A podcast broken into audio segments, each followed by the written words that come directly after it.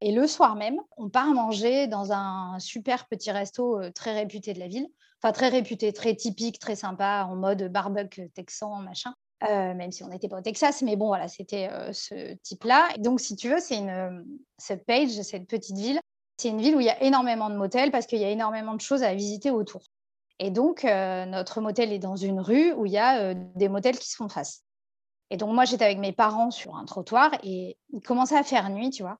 Et sur le trottoir d'en face, je vois un mec, un autochtone, hein, un Amérindien euh, pour synthétiser, parce qu'il y a beaucoup d'Amérindiens, euh, il ne faut pas dire Amérindiens, mais bon, un, un autochtone euh, dans la région, je pense un membre de la communauté Navarro, je pense. Enfin, c'est sûr, c'était un membre de la communauté Navarro. Et si tu veux, le mec avait l'air complètement bourré, ou bourré, ou blessé. C'est-à-dire qu'il marchait en se tenant le ventre, tu sais, à moitié recroquevillé sur lui-même.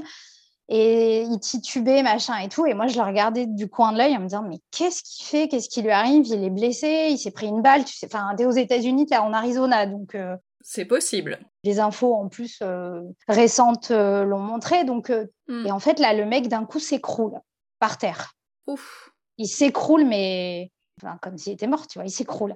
Et donc, euh, mon père, premier réflexe, euh, je vais le voir. Je, lui dis non, non, non, non, non, mais tu fais rien du tout. Tu ne vas pas le voir. Il y a un gang derrière qui est en Et puis, ça se trouve, il a une arme à feu. Ça se trouve, il a une arme blanche. On ne sait pas qui c'est. Le mec, il vient de s'écrouler et il avait vraiment l'air de se tenir le bas-ventre, tu vois, comme s'il était blessé.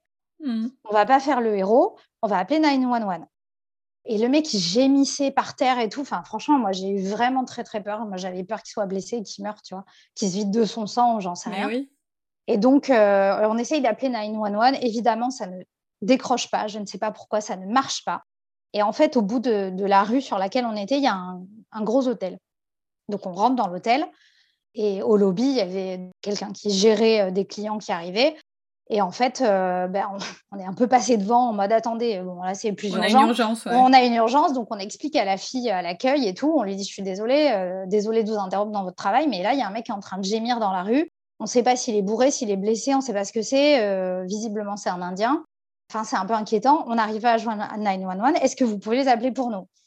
Et là, la nette qui dit euh, Oui, mais enfin, euh, bon, c'est pas grave. en gros, mon client passe avant. Quoi. Ça m'intéresse. Et nous, voilà. Donc, nous, on était en mode décontenancé, tu vois, en mode. Enfin, moi, j'étais choquée. Hein. J'étais là. Le mec, il avait une petite vingtaine. Ça se trouve, il était en train de crever. Je commençais sérieusement à m'agacer. Et en fait, dans le, dans le hall de l'hôtel, il y avait un couple d'Espagnols. Et donc, on s'est mis à discuter ensemble et tout. Eux, ils étaient en ligne de miel et euh, donc, ils sont sortis dehors avec nous. Et en fait, le mec, il se levait, il retombait. Donc, il n'était pas mort, mais bon, c'était quand même pas génial. Et euh, on a réussi à joindre 911.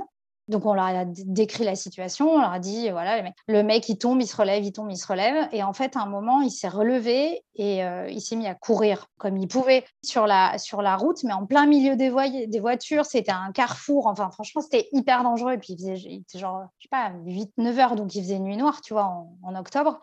Et il s'évanouit comme ça dans la nature. Et bon, après, on ne sait pas ce que ça a donné parce que 911 ne nous a pas rappelé.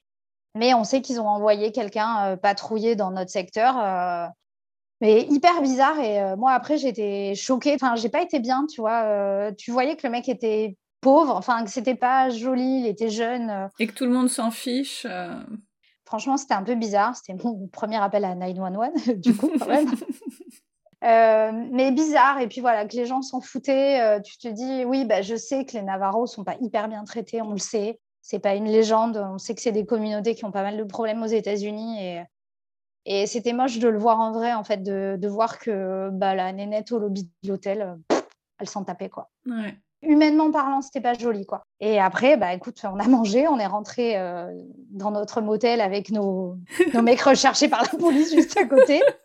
Et puis voilà, on a continué nos visites et tout s'est très bien passé après, mais ça a été ça sur, euh, Ouais, deux jours en fait. Sur deux jours, on a eu deux, trois trucs what the fuck. Écoute, euh, ça, c'était mes dernières petites galères. Bon, surtout les flics. Hein. Voilà, il y a eu deux jours un peu, un peu bizarres où euh, tu sens bien que tu n'es pas chez toi et que ça peut peut-être dégénérer euh, très, très vite. surtout dans des petits bleds comme ça, au fin fond de l'Arizona, quoi.